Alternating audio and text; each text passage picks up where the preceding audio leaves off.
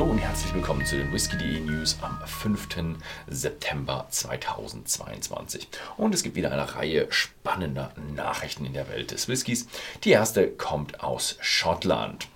Und zwar der neue Master Blender bei Famous Grouse fängt jetzt an. Und zwar ist das Craig Johnstone.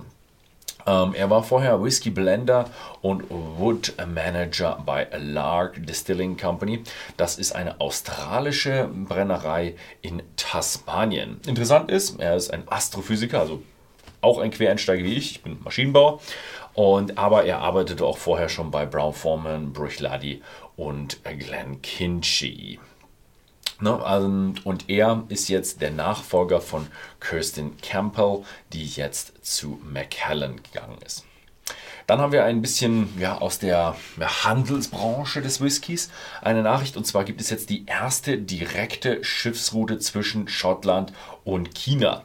Und ähm, das ist Alice's, Alice's äh, Pioneer, keine Ahnung was ist. Ähm, und das ist eine Anlegestelle nahe Glasgow, ähm, ja, Green Rock Ocean Terminal. Und es werden mehr als eine Million Whiskyflaschen werden verschifft. Und jetzt gibt es keine Erfahrung mehr über Südengland.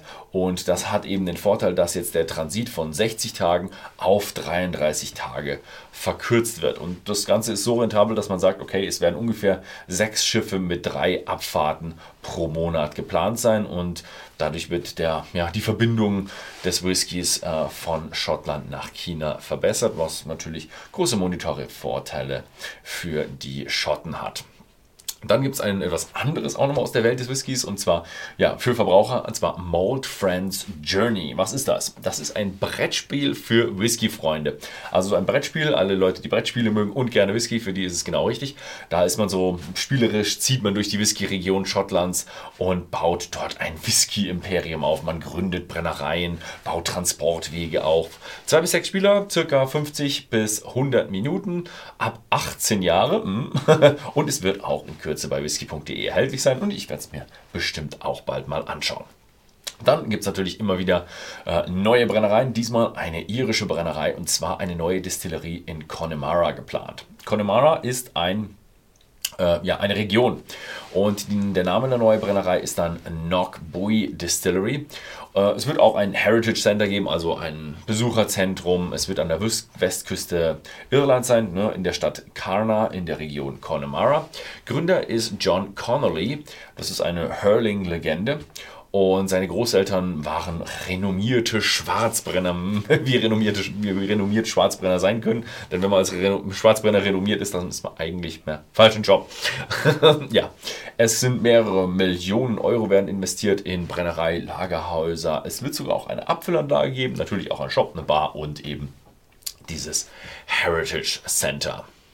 Ja, dann gehen wir weiter nach USA. Und zwar gibt es eine neue Russell's Reserve Single Rig House Collection. Also es wird eine neue jährliche Abfüllung, also eine Collection, also so eine Serie. Und das wurde, wurde benannt nach dem ehemaligen Warehouse der Brennerei. Ähm, und ja, soll dann, der erste soll dann 10 Jahre 112,5 Proof sein und erstmal nur in USA erhältlich ist ein ja, sehr exklusives Teil mit ungefähr 250 Dollar Verkaufspreis in den USA.